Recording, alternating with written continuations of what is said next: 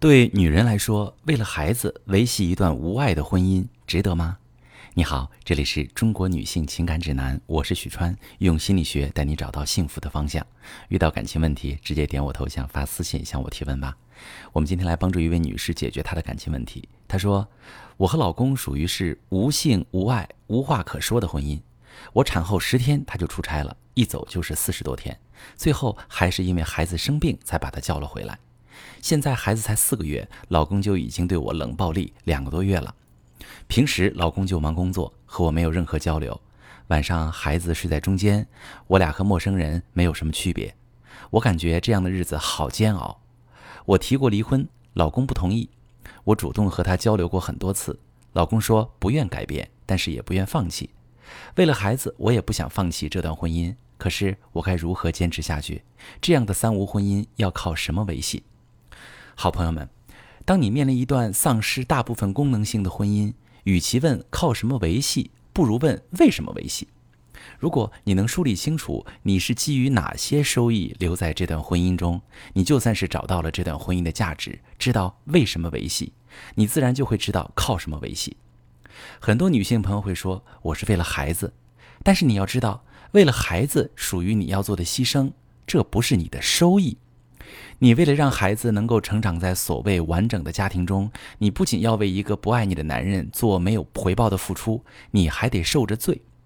比如拿你的情况来说，你得时而承受老公的冷暴力，你得一辈子禁欲，你得忍受望不到头的孤独，更不要提大大小小的日常委屈。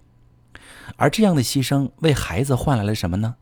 孩子不检查父母的结婚证、离婚证，而是根据父母的相处互动状态和家庭氛围去感受。在父母相亲相爱的家庭中成长起来的孩子，会发展出比较完善的爱与被爱的能力，平和开朗的性情，能以积极的方式应对生活中和社交中出现的问题。长大以后，更懂得如何去经营充满爱与尊重的婚恋关系。那些完整但不健全的婚姻家庭，只会让孩子在成长中形成不利于身心健康的认知，甚至影响人格发展，阻碍性格塑造，也无法树立起健康的婚恋观，最终成为父母的恶化感情的传递者，还会对未来的生活社交造成深远的负面影响。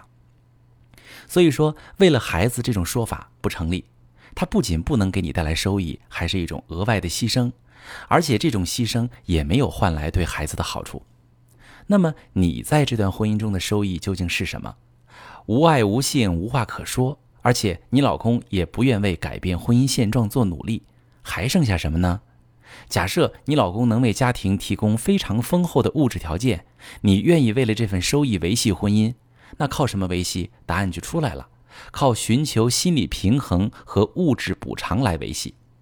比如，你可以用这些钱雇保姆、雇家政，让他们替你完成机械劳动，尽量用老公赚的钱抵消掉你需要为家庭做的付出。另外，平时的日常用品挑选高品质的，尽量让自己生活的舒适一些。当你明确知道你的收益是什么，你才能衡量你将付出的代价值不值得。只有你认为值，你才能找到维系的动能和方法。正所谓“食得咸鱼抵得渴”。人是无法坚持去做一件与自己毫无好处、只有折磨的事，况且一做就是一辈子。